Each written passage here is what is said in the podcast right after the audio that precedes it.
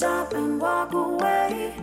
I see you dragging all your chains. 嗨，各位同学，大家好，我是姚老师，欢迎来到今天这一期的英语口语每日养成。今天的话呢，我们来学这样一个简短的句子。All right, hold your water. All right, hold your water.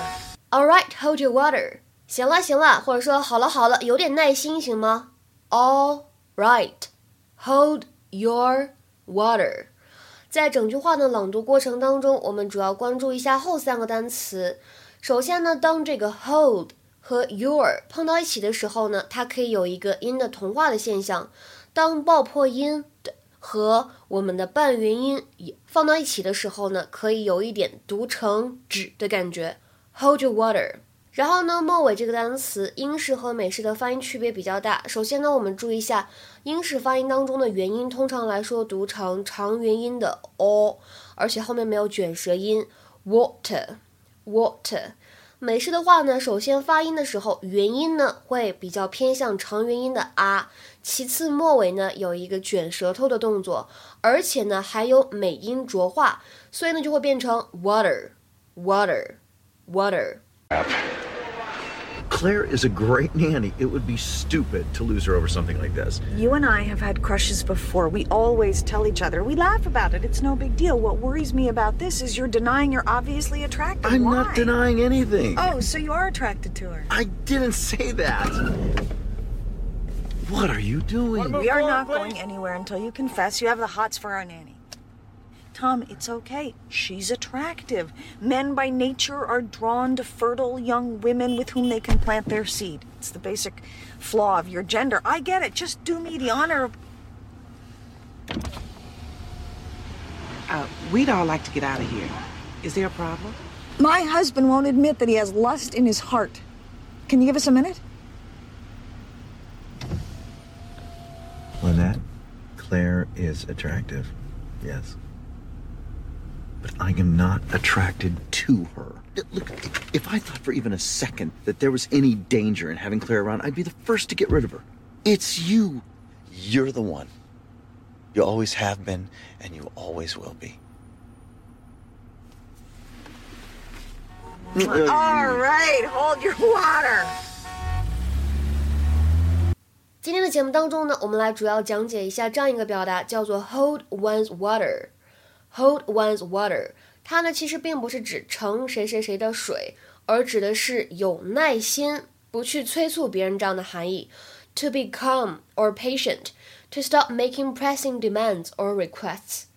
It was from back in the days of every household having an enema bag and the use of such bag. Mother would administer the enema, and you would have to hold your water for 10 minutes or so before releasing it in the toilet. This was very hard to do without some leaking out. Hold your water became synonymous with be patient and show control，就是这样的一个渊源。那么理解了这样一个短语的意思，我们来看一下下面这个句子：Jane needs to hold her water and just let the committee do its job. Jane needs to hold her water and just let the committee do its job. Jane 需要耐心等待，让委员会呢出面去解决。 那么在日常生活当中呢，如果我们把这个短语当中的定冠词 the 去掉，其实呢它也是有引申意味的。Hold water 表示的是能够站得住脚，什么什么理论或者什么什么说法能够经得起推敲。To stand up under criticism or analyze。比如说，Your explanation doesn't hold water.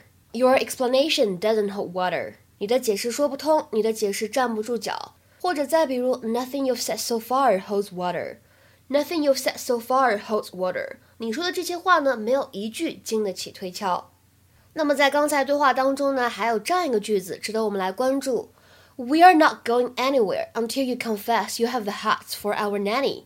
What are you doing? We are not going anywhere until you confess you have the hots for our nanny. 在你承认我们的保姆很性感之前，咱们哪儿也别去了。两个人在吵架。We are not going anywhere until you confess you have the hots for our nanny.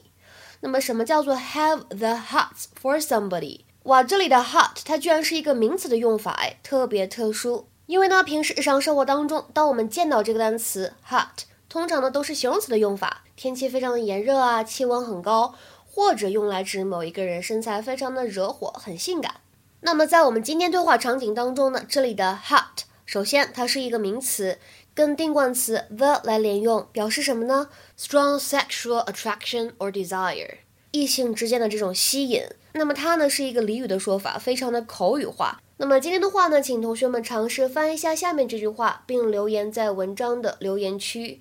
You can't hold your water back there, or I swear I'll turn this car right around. You can't hold your water back there, or I swear I'll turn this car right around. 这句话什么意思呢？欢迎各位同学的踊跃留言。今天的节目呢，我们就先讲到这里了，拜拜。